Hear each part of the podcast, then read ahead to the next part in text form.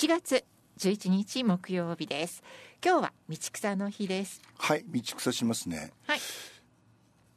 来週発表の川柳の題は新でございます。新新カタカナの新でもあり新年の新ででもあり。和江さんも好きなはい。この人。羽鳥慎一ねさんフリーアナウンサー、ね。彼氏が朝の顔ですねテレビ朝日。ね。はい。彼氏がこんなこと書いてます。早いもので私がキャスターを務める羽鳥慎一モーニングショーが始まって8年になります。ということは今年でから9年目ということですね。朝8時からの放送に合わせて毎日夜10時就寝。朝4時に起床という生活にもすっかり慣れました。うん。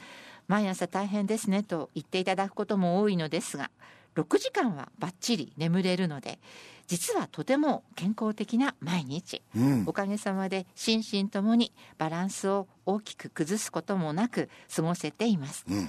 とはいえ放送まで深刻な話題を取り上げる日などはやはり気が重くなりがち。うん。スタジオでコメンテーターの方たちの議論が白熱しすぎてやや険悪なムードになることもあります。ありますよね、うんそういう時はもっとうまく進行すればよかったと思うことも。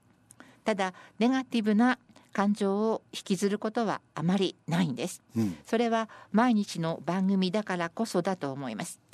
今日はうまくいかなかったけど明日がある。うん。明日はこうしよう。うん。つまり何があっても明日があるさと気分を切り替えられるからです。そっかもっともそんな風にできるのは番組のメンバーの方々やスタッフの皆さんのおかげですね。メンバーもスタッフも番組開始以来ほとんど変わっていないんです。そうなんですか、うん。これはとても珍しいことなのですが、多分ねお互いに勝手知ったるという感じで信頼関係がしっかりできている。うん。だから例えば番組内でコメンテーター同士あるいはコメンテーターの方と私の意見が食い違ってヒートアップした場合でも番組が終われば冷静になって話ができます、うん。これはやはり普段から話をたくさんしてお互いのことを理解しているからだと思います、うん。気分が沈む原因の多くは人間関係にあるような気がします。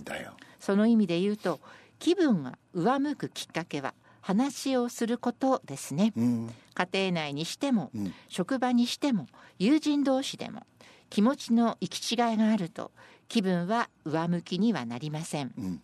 そういう場合はとにかく相手と話す。うん。私は相手が自分の苦手なタイプであればあるほど話をします。苦手な人をいきなり好きになるのは無理ですが、うん。よくよく観察するとその人にもいいところが必ず見つかるんです。うん。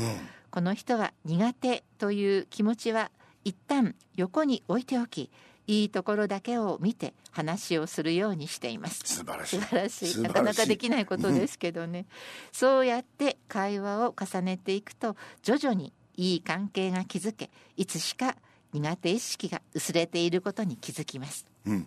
コミュニケーションが苦手だから話すのはちょっとと思う方もいるかもしれませんが私も本来は暗い人間で誰とでもうまくコミュニケーションを取れるタイプではありません。意外ですね、ただ人と話をしないと成り立たない仕事に就いたために鍛えられたのです。うん。慣れですね。うん。ですから無理やりにでも周りの人たちとコミュニケーションを図ること。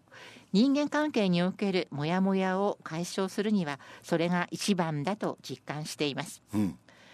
もう一つ。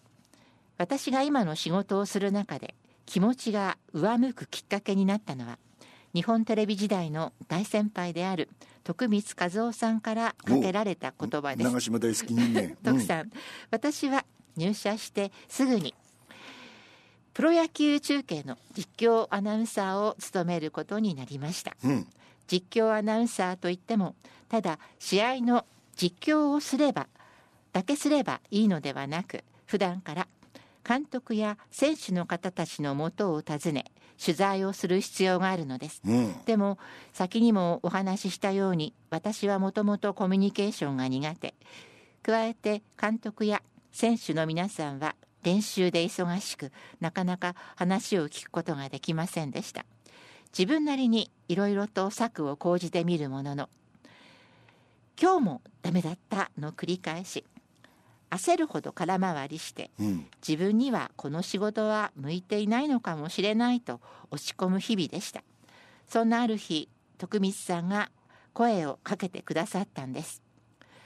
この番組を任されたということはあなたには実況アナウンサーができると認められているのだから自分の能力以上のことをやろうと思わなくていいよ。うん。